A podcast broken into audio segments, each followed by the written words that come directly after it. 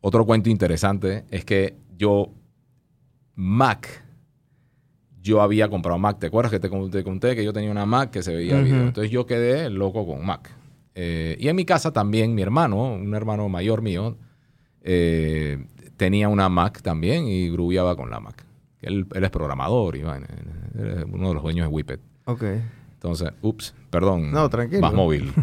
Pero el, tema acá es que cuando eh, eh, yo le digo a mi papá, hey, vamos a meternos en computadoras. No, tal loco, o sea, no da plata. Porque el margen de ganancia de las computadoras iban de 5 a 8%. Como mucho. O sea, eso era, ese era el margen. Pero es que hay que vender muchas. Y el mercado era grande. Sí, es verdad. Pero para nosotros que vendías toda esta vaina de televisores, donde había 20%, 18%, 15%, pero había por lo menos un poco más de margen, cada vez iba bajando más. Entonces eso se nos hacía como absurdo. Yo le dije, papi, dame el chance, déjame traer las Mac. Y en ese tiempo salieron las iMac de colores. Sí, las Mac Studio, las, las de... Sí, sí, sí. Esa, la que tenía el, como el culito de color, se llamaba, la gente la jodía, que, sí, que la podías agarrar así. Que venía todo en uno. Sí, enchuflabas y ya. Y agarro y le digo a, a, mi papá, y voy a traer. dale, trae lo que te da la gana, ya. Vale, haz tu vaina. Ah, traje, hice una mesa, me acuerdo, las puse todas así bonitas. ¿Y quién fue mi primer, mi primer cliente de Mac? Porque era, era difícil vender Mac. O sea, era mil y pico de dólares. En ese tiempo... Sí, las Mac siempre fueron más caras. Creo que esa venía, dije, más barata. Mil. O sea, total, pero mil palos en ese tiempo era una vaina de otro, de otro nivel. Entonces, me, me, ¿quién es mi primer cliente? Eh, Rodolfo Chiari, que hoy es el dueño de Mac Store. Ok, wow. Y él cuando, cuando nosotros no nos estábamos metiendo en el nivel, en la vaina, y él me llama una vez que ellos son los de GDP, ellos son los de... Y me llama y me dice, hey, David, no quiero hacer esto sin decirte, quiero preguntarte, no sé si te quieres meter. O sea, él fue muy polite en decirme, voy a traer Mac, me voy a meter en el negocio de Mac. Yo le dije, hermano, dale, dale, porque nosotros, yo no estoy viendo que aquí como que ese es el camino. Pues. Eh, hey, belleza, el man le fue belleza, del carajo, gente del carajo. Eh, y lo hicieron muy bien. O sea que ahí está la otra, que hicieron muy bien su, negocio. Entonces, estando ahí con el tema de CD Plays, viene, escucho yo por ahí que hay algo llamado Internet a nivel de ventas, ¿no? Que de repente esta vaina de Internet se está poniendo como que, hey, capaz se puede vender algo. Y ya Amazon Libros ya había salido en Estados Unidos. Y yo, bro, yo voy a hacer esa vaina, güey. Y yo, obviamente nadie en mi familia está ahí, ¿qué estás haciendo? vas, a vas a estás perdiendo tu tiempo en esa vaina, vas a perder tu vida en esto. Son tres CDs al, al año, no sé cuánto vas a vender ahí. Está bien, pero nos vemos bien, nos vemos modernos. Ey, déjame ir por ahí. Ya hicimos lo de Mac, nos veíamos bien. Mac no, no vendías nada, pero tú tenías Mac ahí. Claro. Puta, era pifioso. Esa tienda era el carajo. Eh, agarro que, bueno, ¿cómo empiezo? La vida, Dios, yo trabajo con Dios. Eso es algo que a mí es muy difícil quitármelo. O sea, yo dejo, yo, todas las cosas pasan de una manera muy, muy bien. Y yo llamo, busco, o, lo puse en el periódico, me imagino que era así, porque era la única manera de conseguir gente. Entonces puse, hey, necesito programadores de HTML, ¿ok? Era HTML y que sepan también eh, integrar con otro software, Dataflex en ese, en ese tiempo, con, usando ASCII. ASCII es otra, otra vaina que se usa, que es el, digamos, la... Creo que es una, es un, es una base de datos, pues, que es que, Yo, bueno, me llega este man, Rembrandt Díaz, que por ahí lo, tengo, no sé dónde está, pero cambiamos la vida de, de muchas cosas. Llega él con dos personas más a mi oficina. Hey, mira, ah, by the way, ya yo había subido a oficina. O sea, en Audiofoto de Paitilla, Yo era el gerente de Paitilla, pero me había hecho una oficinita para mí, como para empezar a tirar vainas nuevas, ¿no? Ujú. Y yo era publicista. Ojo, yo de toda esta vaina nunca he perdido de vista que quiero ser publicista. O sea, es muy importante porque yo tenía muy claro mi objetivo y yo lo iba a hacer. Pero eh, vamos a hacerlo con tiempo, en su tiempo correcto. Cuando vienen estos pelados, brother, y yo les hablo de esto, y sí, facilito. Aguanta, aguanta. Y, y yo puedo poner CDs así, sí, sí, sí, cómo no. Espérate, yo puedo hacer que de mi Dataflex, porque mi miedo era que yo te venda un CD y no había. Claro. Puta, ¿cómo me Que tú podías ir a cargar el inventario ahí, ¿Cómo ¿no? cargo mi inventario? Dije, puta, ¿cómo cargo mi inventario? Puta, podemos hacer esto y esto y esto. Está en una conversación, man. Yo quedo loco y le digo, bueno, eh, listo, pues. ¿Cuánto, cuán- cuánto habremos arreglado eh, algún salario?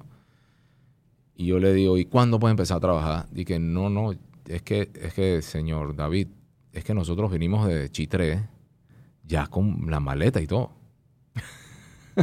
Y que, bro, y, y espérate, espérate, espérate, ¿dónde te vas a quedar? ¿Dónde se van a quedar? O sea, me empezó a dar como... Y me dice, no, yo tengo una tía, pero ya nos dijo que nos podemos quedar un mes, pero si usted de repente ya nos empieza a pagar, entonces ya nosotros vamos a ver, nosotros nos vamos a encargar. Ey, los pelados llegaron con su maleta y se quedaron. Esa misma tarde yo ya había, agarré, decorador otra vez, agarro y llamo al, al- al que nos hacía como el Gibson y vaina, le digo, Ujú. "Di- agarra mi oficina, divídela, ponle una pared aquí y, y hazme un área de trabajo de internet. Ey, nosotros montamos Ana, cdplace.net, vendía, yo no te voy a decir que como loco, pero vendía lo suficiente y vendía mucho para afuera, porque yo apostaba, y para bien, que lo que iba a vender era la música, no mi cdplace.net. La música de esos tiempos era todo reggaetón. Ahí estaba empezando a nacer la vaina del reggaetón fuerte, de, de- de- ¿cómo se llamaba? Daddy Yankee, la gasolina. No, ah, no, baby. Ah, no, era, muchísimo era, más adelante. era este. El panameño este es más buenísimo. Este, ¿Quién? Nando Boom. Cuando eso- Boom ya venía, ya era para atrás, El que eran los primeros, el chombo.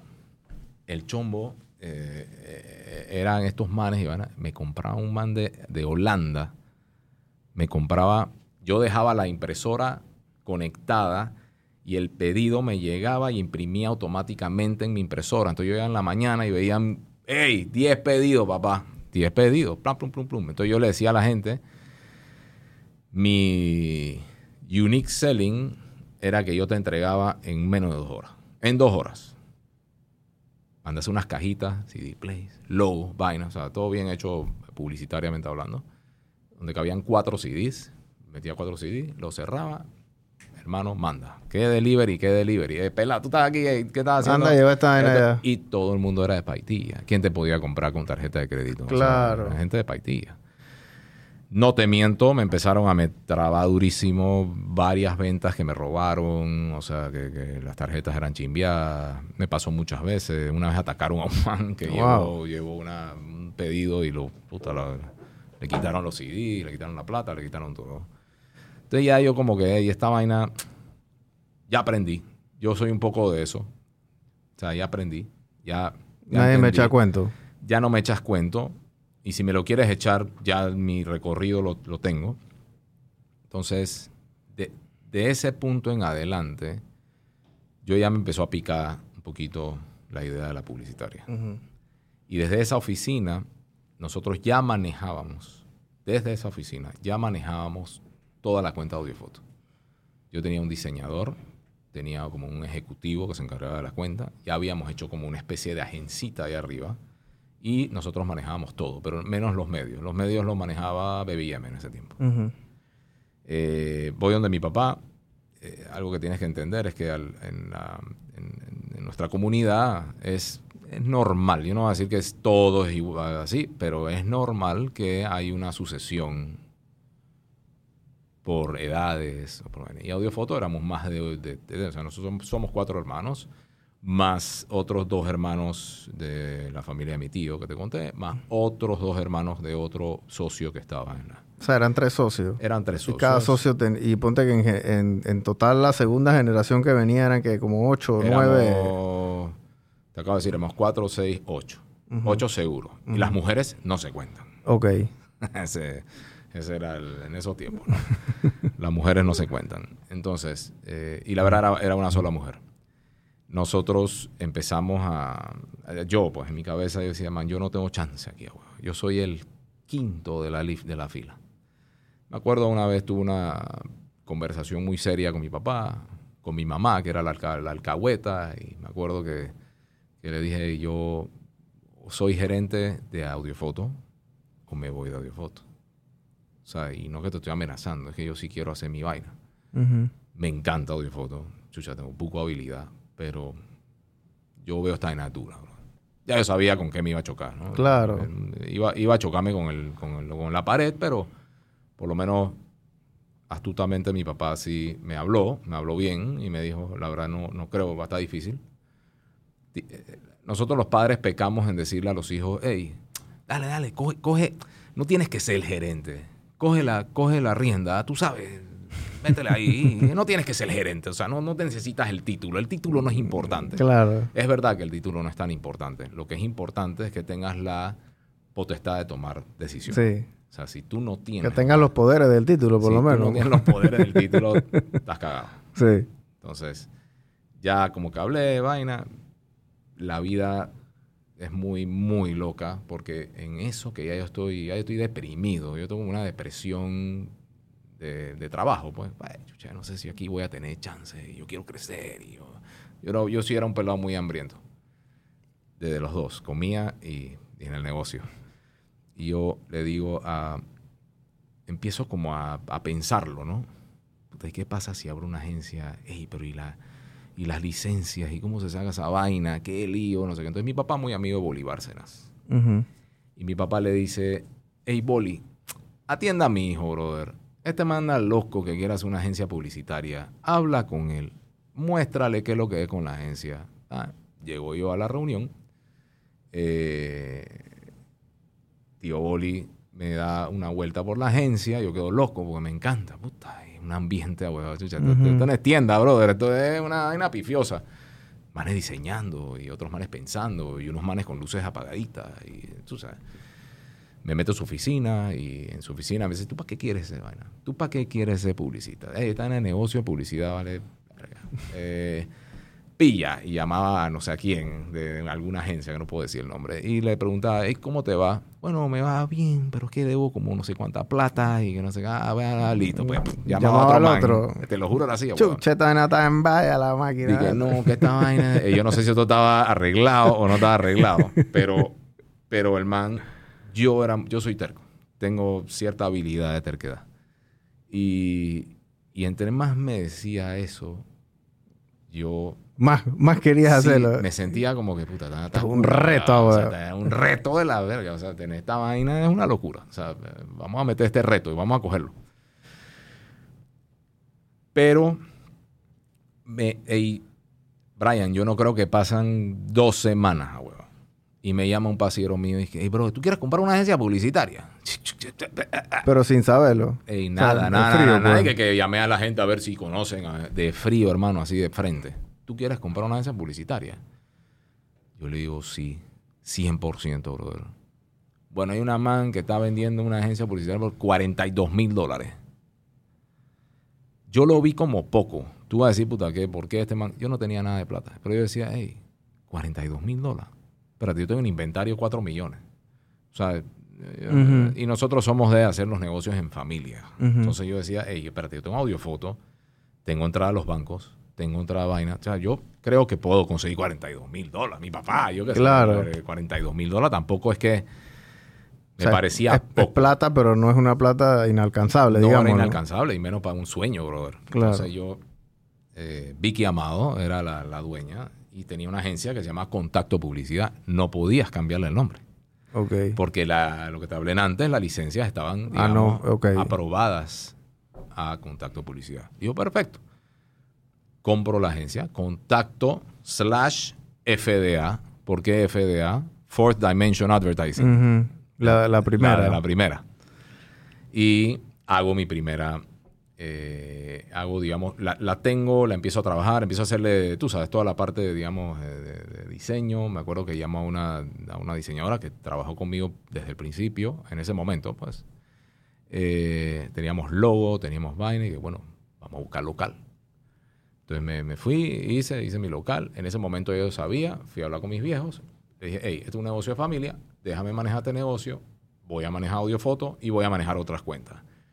Yo tenía una suprema ventaja, que yo ya tenía tres años o cuatro, porque esto fue en el 2000, que abrí mi primera eh, oficina. Que ahora Ujú. te cuento ese, ese gran momento. Eh, y tú dime si ya no puedo hablar más. No, no, no, yo- dale, Yo sigue. puedo hablar de Tranquilo, años. tranquilo.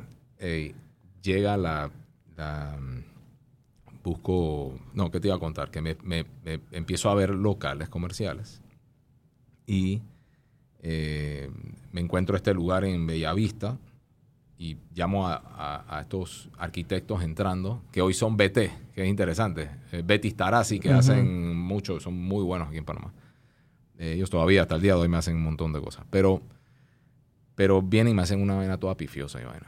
Puta, este, este lugar. Bueno, le digo a mi familia, hey, that's it. Te, te dije que tenía una, perdón, ya sé, se me había ido el hilo. Yo tenía una, una, una ventaja que poca gente tenía. Que yo al estar en audiofoto atendiendo a tanta gente, que además, o sea, yo, yo atendía al señor Humber personalmente, o sea, él me llamaba para que lo atienda yo, o sea, eh, le vendíamos en radiecitos que él le donaba a la, gente de, las montañas y gente que estaba, digamos, en, áreas recónditas. Bonito gesto, by the way. Eh, eh, y, y yo atendía a mucha gente de negocio. Entonces, cuando yo empecé a llamar a la gente, la gente me abría la puerta.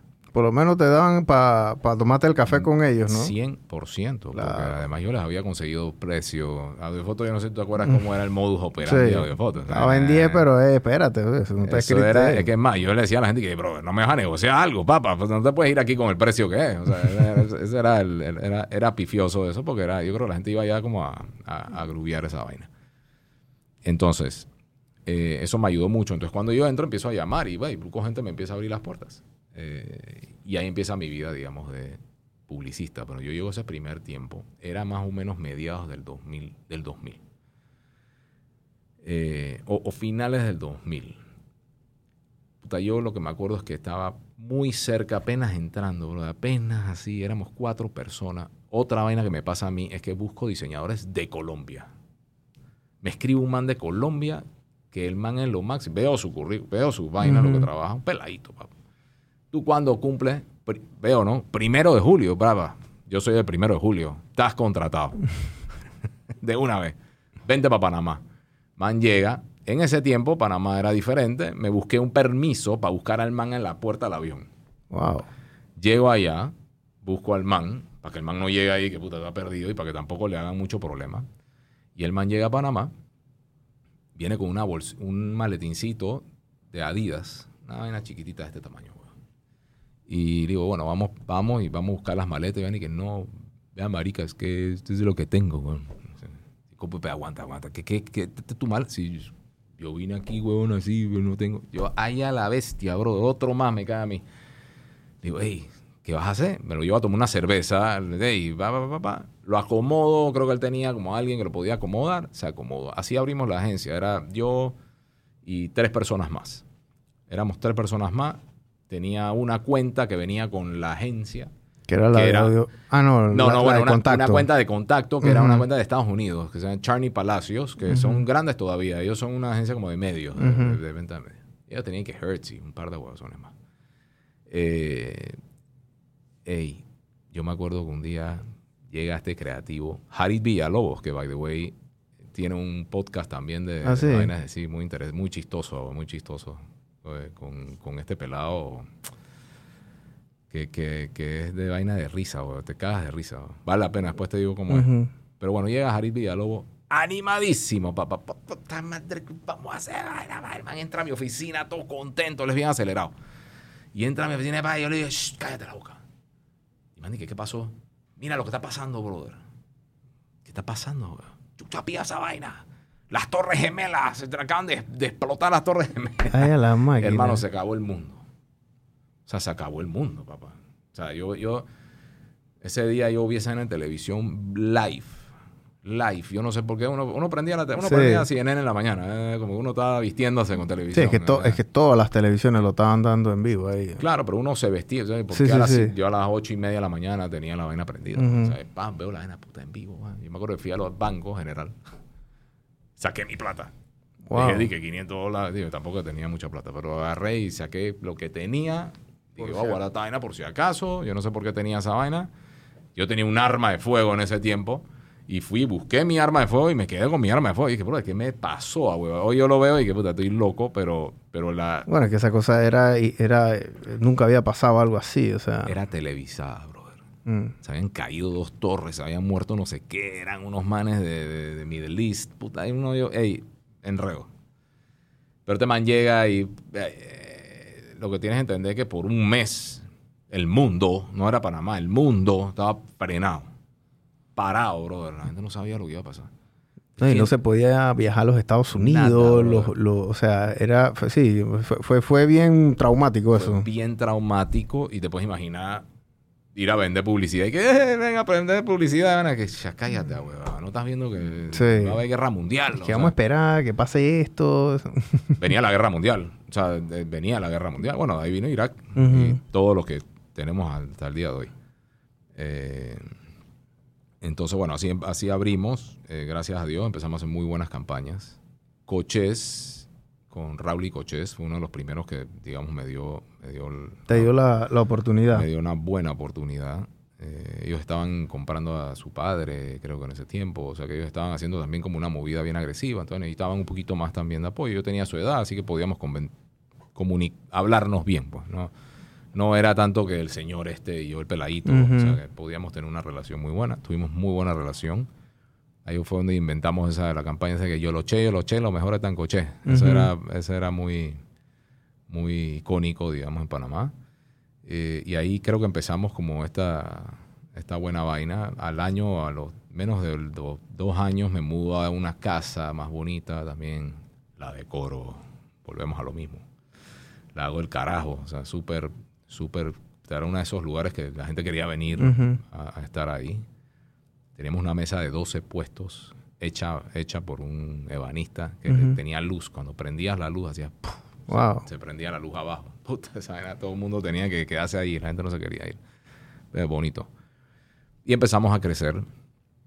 Eh, digo, no te miento, era, era, yo, tenía un, yo tenía una protección, creo que mental y financiera, de que teníamos audiofoto. Y al tener audiofoto, tú tenías como una pauta y tenías como una vaina y teníamos, o sea, era como un poquito más, yo, y eso ayuda mucho, eso es algo que, que para el emprendimiento ayuda mucho, porque el tema financiero es stressful problem, o sea, es una vaina que, que, que- que el que no sabe manejar ese estrés, lo que hace es que lo va retractando de, ac- de acciones que quiera tomar. o sea, Claro. y, y, y sí, bien es cierto que la plata es lo más importante. También es cierto que la actitud y, digamos, la, la valentía, que, que esa palabra no la usan mucho, pero es la valentía de, de atreverse, de echarse para adelante, hey, es súper importante.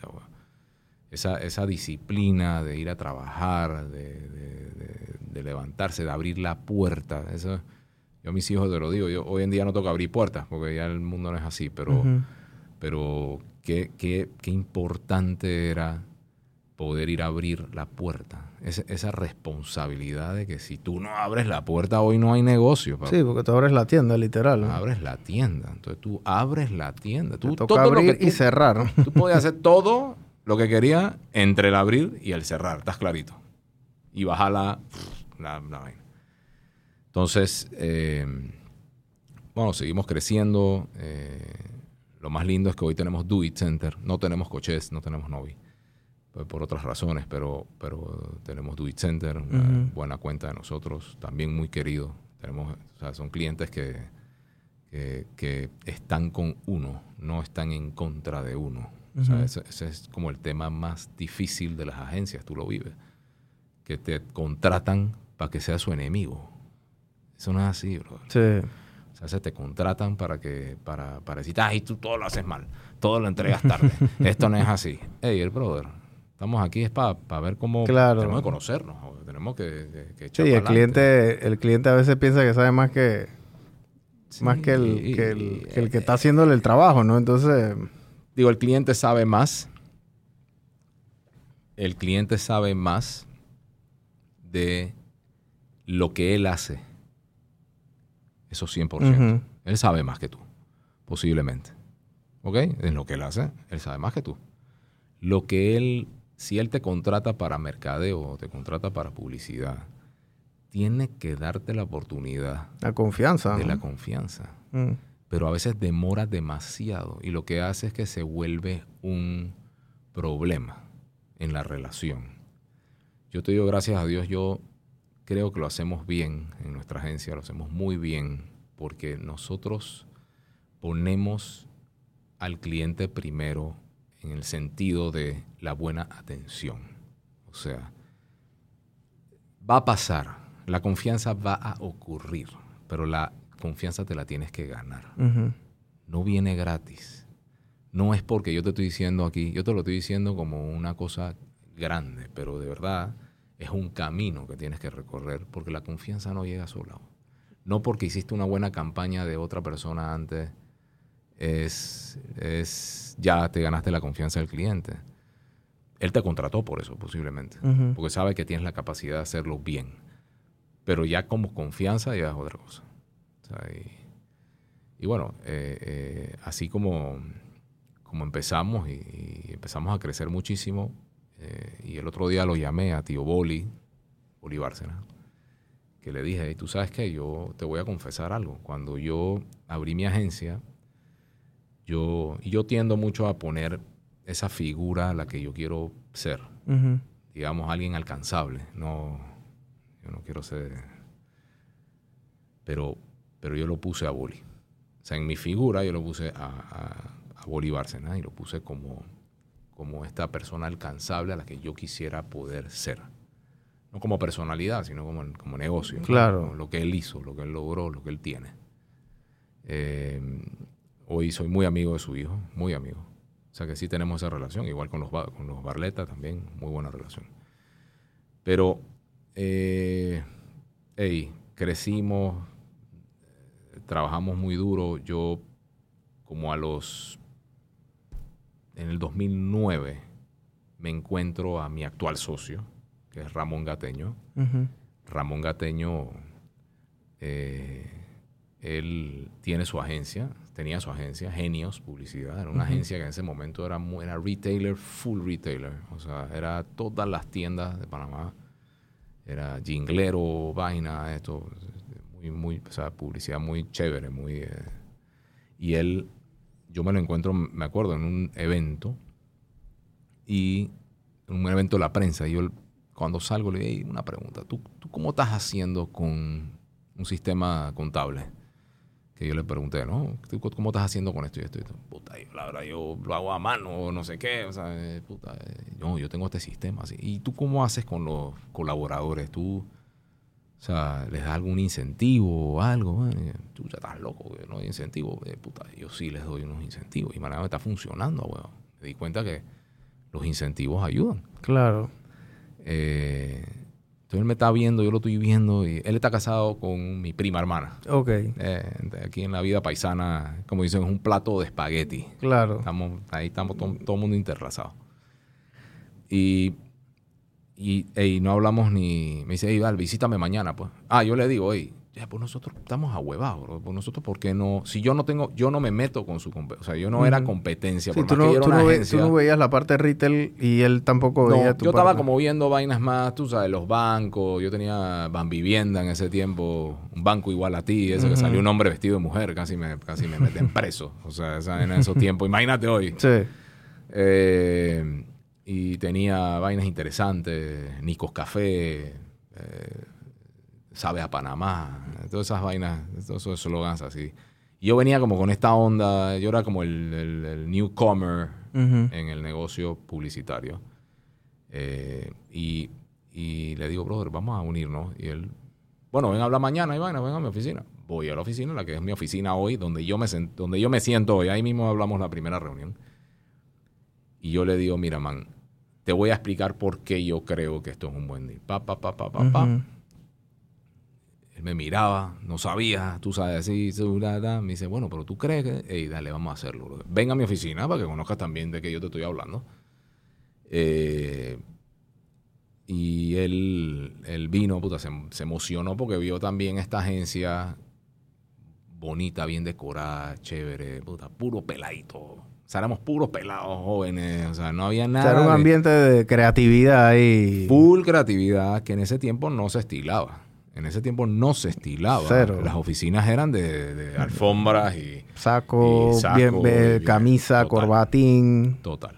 O sea, eh, entonces vienen y, y ve la vaina. Al final yo le digo, mira, man, vamos a hacer esta vaina. No nos vamos a equivocar. No nos vamos a equivocar. Eh, yo creo honestamente que esto hay que hacerlo de cero. Como si vamos y compramos una tercera agencia y vamos 50-50 y nos vamos all the way. Y vamos a meter fuerza a esta vaina. Y eso fue exitosísimo. Hicimos la agencia La Unión Publicitaria. Súper creativo el nombre, ¿no? La Unión. Eh, la Unión, pero la era la Unión hace la fuerza. Por eso nuestro primer, nuestro primer eh, isotipo, digamos, Ajá. era un puño. Ok.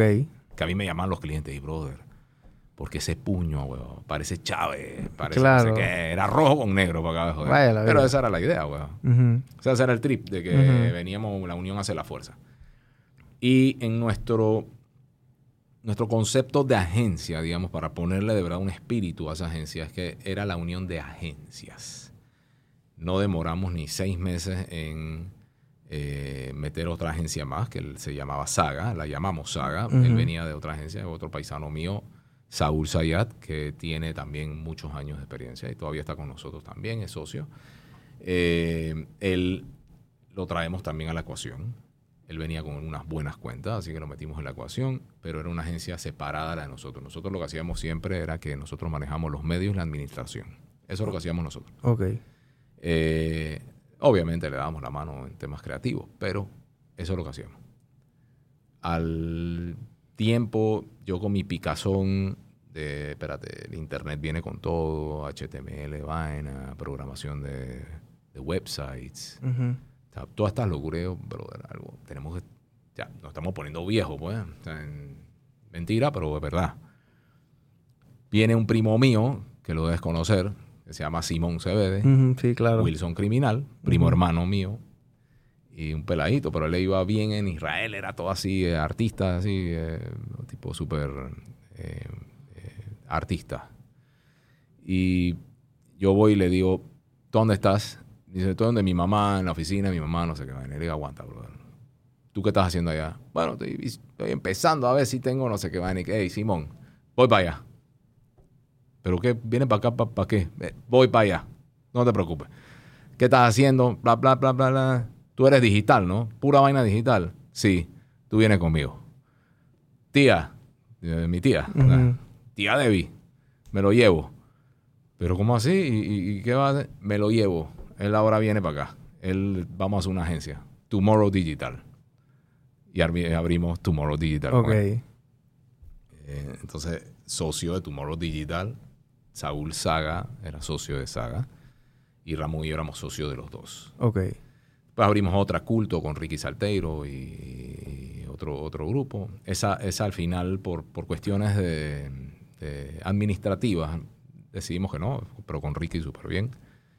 Eh, eh, y ahí, ahí como que paramos eso, pero empezamos a crecer, empezamos a crecer, empezamos a crecer. Entonces te- siempre tenemos esta ala digital, pero tenemos este gran negocio Claro. conservador, ¿no? El tradicional, ¿no? Tradicional, televisión, vaina. Hoy las cosas cambian. Después de pandemia, cuando a nosotros nos cae pandemia, nosotros ya nosotros vendíamos bu- buen dinero, siempre estamos vendiendo muy buen dinero y de repente ya vemos que, el, que la unión, que es la tradicional tiene una tendencia a la baja. No algo, no algo no horrible, pero tiene una tendencia a la baja. Dos años consecutivos.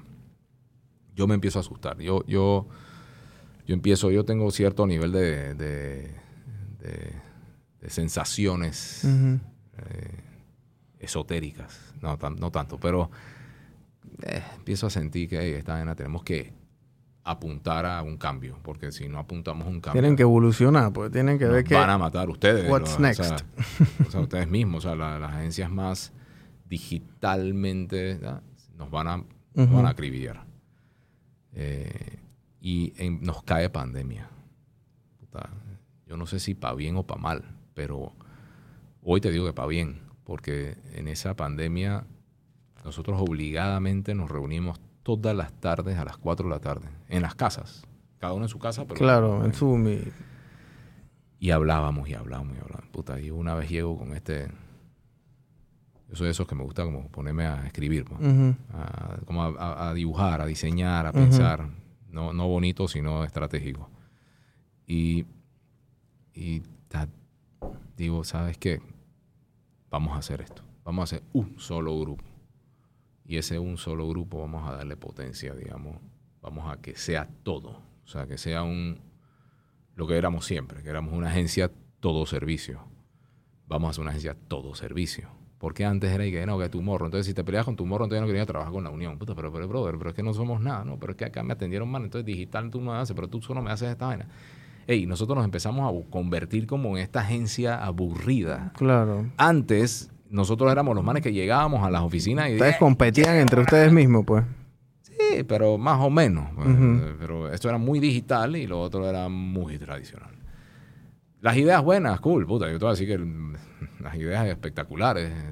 Yo no, no sé si te voy a delinear ahora todas las, enlistar, perdón, la- la- las campañas, pero muy buenas campañas. Lo que pasa es que el espíritu moderno en la unión se había empezado a disipar. Entonces nosotros dijimos, hey, brother, o sea, vamos a pensar. Y en esto pensamos y dijimos, vamos a darle una agencia, vamos a crear una agencia full service de verdad, full service, que eso es lo que somos hoy. Y creativamente se llama el joint. No de fumar, sino el joint de el- la unión. Sí. La unión en inglés es el joint. Eh, eso nos da un pie a hacer unos cambios de cultura en la agencia. Nosotros hoy tenemos una cultura está chéverísima, bro. O sea, yo, yo de de verdad me quito el sombrero. Simón es el, es el, el encargado de cultura, digamos, de la, de la empresa. Siendo yo el CEO, digamos, el gerente general. Que les diga, nadie me puede llamar CEO y no quiero ser CEO. Yo soy gerente general. La gente no entiende CEO. Sí. Aquí los, emple- lo- lo- los colaboradores, ni los colaboradores, ni na- nadie, nadie entiende CEO. CEO no es nada. Gerente general. Eh, y, y mi socio Ramón también está muy metido en la parte, como nosotros siempre le decimos que Ramón es el espíritu, digamos, el, el espíritu. Una vez yo hice una diagramación de quiénes éramos nosotros, o sea, los cuatro juntos, quiénes éramos. Por ahí hay un videito que sacamos que es yo soy la cabeza, pues me la paso pensando, pensando, y siempre estoy tratando de, de ponerle la línea, a dónde empujar. Simón es el corazón, porque Simón es el, el, el- impulsado. O sea, él, este man tiene, es puro impulso, puro impulso. Eh, él, él pone a la agencia, tú sabes. Claro. Eh, por eso el tema cultural también lo lleva a él, porque él- él- él- yo soy de esos que vamos a hacer tal vaina. Ah, brother, vamos a vender, huevón. No, a vender. Yo no quiero estar bailando. Tú tráeme la venta Claro. y después hablamos de baile. Él no, y bueno, y, y- y es- y hay un cambio. Eh, Saúl, mi socio, es una persona súper eh, aguanta, aguanta estrés. No sé si el estrés, ojo, pero no es una persona de discutir. Yo soy fosforito. Fosforito, pero fosforito entero. Él es el balance del Él- otro lado. Él es completamente el balance. Y mi socio Ramón también es más pensador en ese sentido. Ramón es el, yo siempre decimos que él es como el espíritu de la agencia. O sea, cuando yo tengo un tema eh, más profundo, yo acudo a él. O sea, cuando tenemos problemas profundos, acudimos, o sea, yo creo que todos acudimos a él. Él es mayor que yo, cinco o seis años. Eh, cinco años. Él, él- pero él, él tiene esta habilidad de un poquito más de, de- de seguir un patrón, digamos, más estable. Yo no soy tan estable. Mentira, no, no, pero yo soy, yo no soy tan estable en el Sí, sentido de que bueno, en yo- una, en una sociedad no puedes tener a, No. a- a- a cuatro gente impulsiva porque se Sí. van a estrellar y tampoco puedes tener a cuatro pasivos porque entonces van a estar van a estar muy lentos, ¿no? Hay que ir ese balance de uno que frene y otro que acelere ahí poco Y- a poco, ¿no? Y te voy a ser honesto, al principio sí se hizo un poquito complicado. Nosotros hicimos cambios de, de gerencia, digamos así, entre nosotros mismos. Empezamos a hacer muchos cambios de gerencia desde el principio. O sea, por ejemplo, empezó siendo Simón. Cuando hicimos el joint, empezó siendo Simón. Eh, después pasó a Ramón, mi socio. Y después lo cogí yo. Y, y fue porque fuimos, o sea, un- una, una realidad era que en el momento en que estábamos, esa pedir perdón era mejor que pedir permiso. O sea, nosotros teníamos que ir, pero de frente. O sea, Claro. íbamos a perder todo el momentum. O sea, si, si no íbamos de frente a las vainas, podíamos terminar mal. Hoy no lo estamos. Gracias a Dios, creo que pudimos levantar la empresa, estamos creciendo.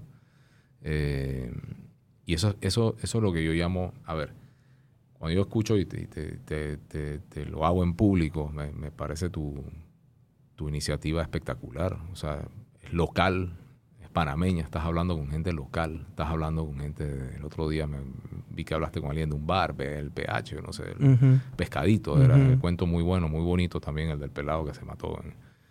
eh, y- y te digo algo, el emprendimiento no es una cosa del, no es el primero. O sea, el- mucha gente cree que el emprendimiento es ese primer paso. ¿Saben? El emprendimiento es el todos los días, cuando te paras a las 5 de la mañana, Sí, un estilo de vida, ¿no? empieza tu emprendimiento. Cada movida que tú haces es un emprendimiento. Porque no todo va unido al mismo clan de gente. No todo va unido al mismo, al mismo eh, eh, digamos, eh, proceso de trabajo usual. O sea, todo tiene que hacerse un cambio. Y tanto yo como mi socio y mis socios, ca- casualidad que eh, por lo menos tres de ellos, o sea, se- Simón, Ramón y yo, nos encanta estar tumbando paredes y moviendo gente. Mis, mis ejecutivas y mi- mis colaboradores siempre se reían de nosotros porque están, cada, puta, cada seis meses estamos moviendo a la gente. Ahora se muevan al piso 4, no, ahora váyanse al piso 1, no, ahora muévanse para allá, no, pero vamos a poner todos los creativos juntos, no, mejor vamos a separar a los creativos, ahora vamos a hacer una mesa de trabajo. Y una vez me preguntaron, ¿por qué hacen eso? O sea, eso no es como debilidad. Y digo, no. Mira la empresa cómo está. Y va cambiando y va evolucionando, ¿no? La gente va cambiando. La gente no la puedes dejar en el mismo lugar. Yo- eso es clave.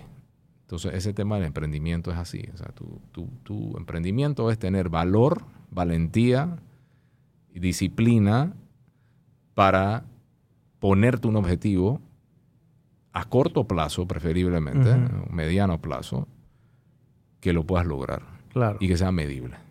Porque en donde no vas a fallar y te vas a enredar. Y enredar, yo siempre digo enredar es que tu cabeza empieza a enredarse contigo mismo y te empieza a tirar estos, estos insultos mentales. O sea, y te empieza a decir, eres un fracasado, Mm. lo hiciste mal, eres un loser. O sea, y esas cosas que, que, que a, a personas, yo te digo, yo creo que yo estoy preparado por mucha experiencia, no porque estoy preparado en eso, pero yo ya estoy preparado a recibir eso. Yo me río de los fracasos, porque esos fracasos, todo el cliché del mundo que tú quieras, Sí.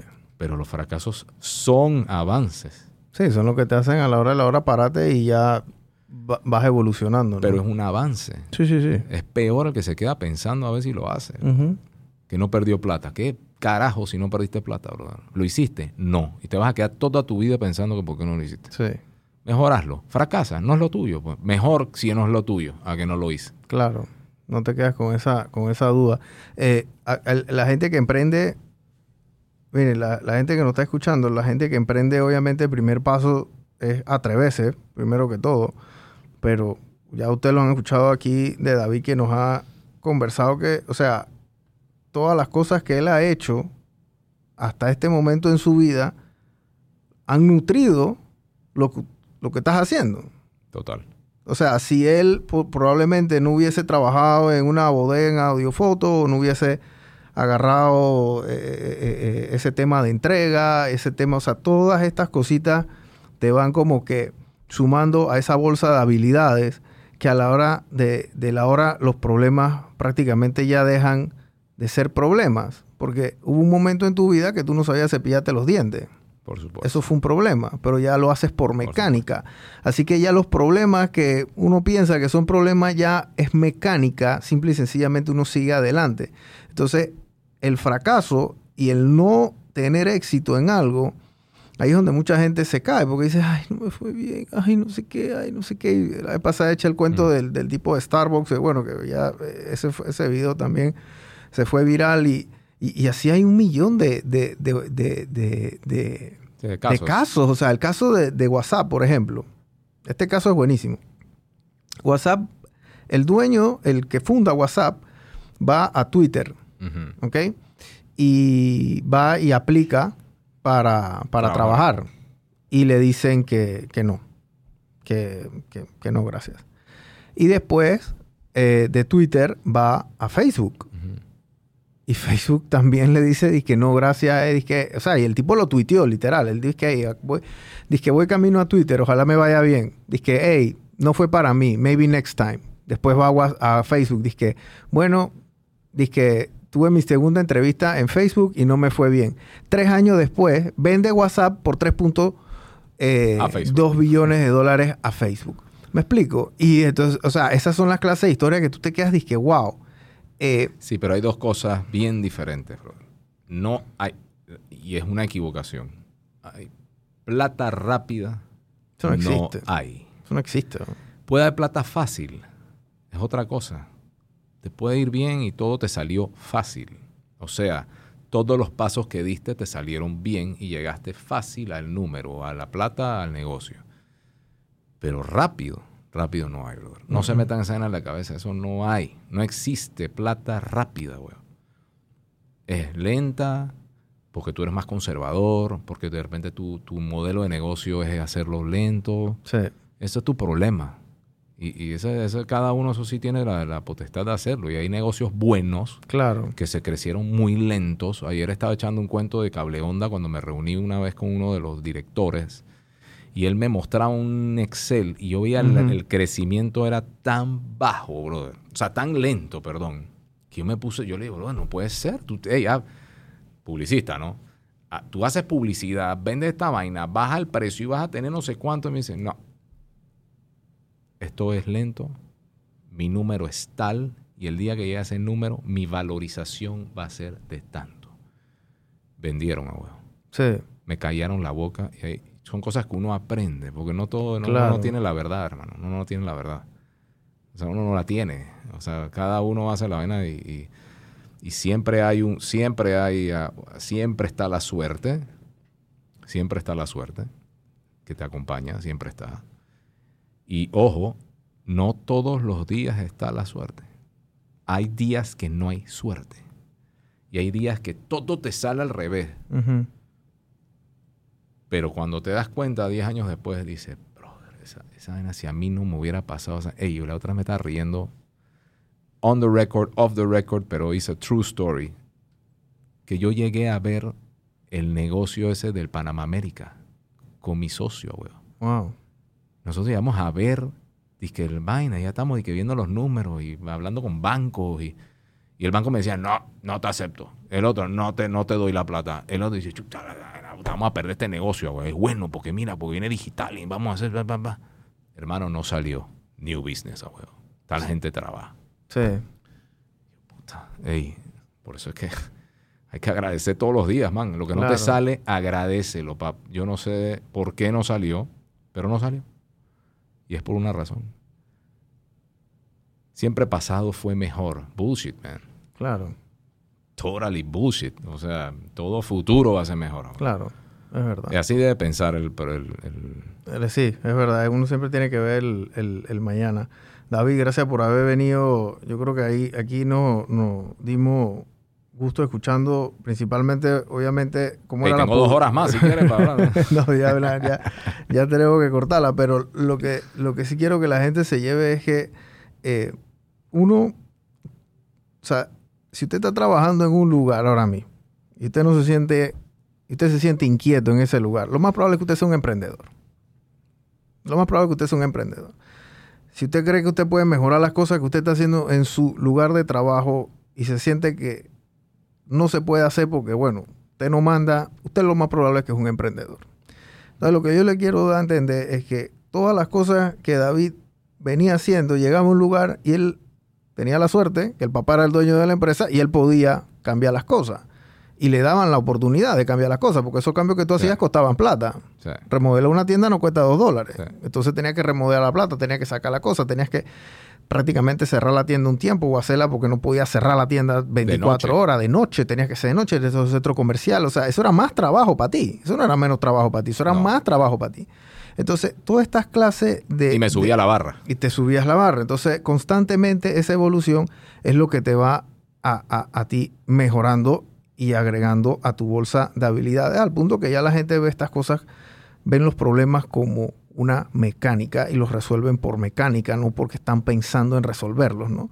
Entonces, llévense eso de tarea lo que nos están escuchando y bueno, también conocimos un poco de este, este tema de la publicidad en los años 90 y en los años 2000, ¿no? Que eso era hace Que no 30 entramos en la parte digital. que no, no entramos en la parte digital, pero yo creo que la parte digital ya, ya hasta cierto punto como que se ve tanto ya, o sea, Sí. pero esa esencia, a la hora de la hora, la comunicación, la esencia de la comunicación sigue siendo la misma. Tú vas a tener una persona que emite el mensaje, tú vas a tener una persona que recibe el mensaje, y tú vas a tener el mensaje y todo lo que hay en el medio es el ruido. Ey, ¿cómo es la forma, el fondo? Ey, antes era por periódico, por revista. O sea, hubo un momento en la vida que había gente que hacía caligrafía y hacían lo- lo- lo- los afiches por caligrafía en Sí. los años 1800. Eso ya no existe, pero a la hora de la hora el, el mensaje y el fondo sigue siendo el mismo. A mí me encanta hablar con los publicistas viejos porque ellos vivían ese fondo siempre. Ahora los publicistas nuevos creen que porque pusieron un dólar en ahí. Facebook y tuvieron Sí. 25 mil views, entonces se volvieron viral, ya ellos saben, No es estable. eso, eso no es sostenible. O sea, No si tú puedes hacer viralidad todos los días, eh, Es otra vaina. es otra cosa, pero nadie puede hacer viralidad todos los días, eso no existe. Pero tú sí puedes hacer un buen mensaje y constantemente ir metiendo eso y ahí haciendo, digamos que, bueno, lo que yo hago, ¿no? Yo hago una comunidad, ¿no? Que eso es algo relativamente nuevo.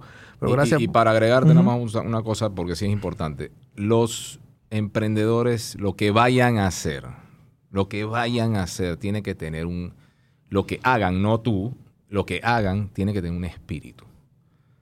No puede ser una vaina para hacer plata. Claro. Eso nunca va a funcionar. porque el día que dejas de hacer plata te cabreas. No funciona. Tiene que tener un espíritu, ya sea porque te gusta, no, no, ni siquiera porque te gusta. Es, es, voy a hacer esto por esto. Pero ese por esto tiene que ser lo suficientemente sostenible en el tiempo para que tú puedas mantenerte en, esa, en ese círculo. O sea, a ti te apasiona la publicidad. A mí me vuelve loco la publicidad. O sea, a ti te apasiona, tú ves una campaña que diga a todo el mundo, dije, o sea, pa- campañas icónicas, ese de que, Sí. che, che, che, che, con, co- o sea, esas son campañas icónicas aquí en Panamá, ya la gente no Tenemos aspira a eso.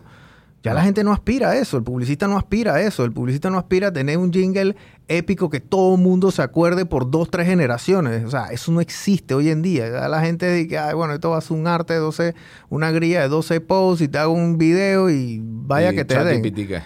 Bueno, ChatGPT, sí, esa es otra, esa es otra, ese, ese, ese es algo que, o sea, yo lo uso bastante, Sí. me, me- me gusta usarlo.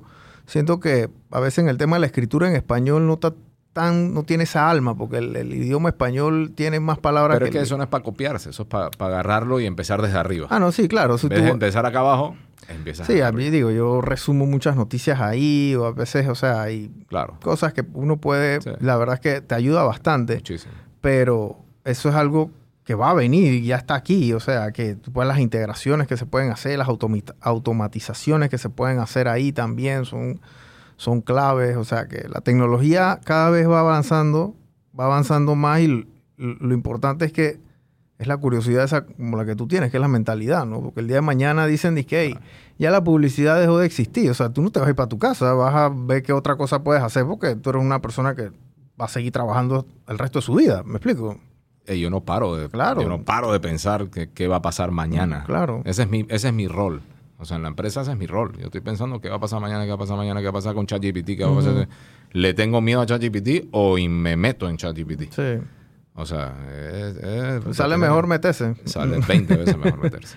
Bueno, David, gracias por haber venido por- y hasta luego, gente.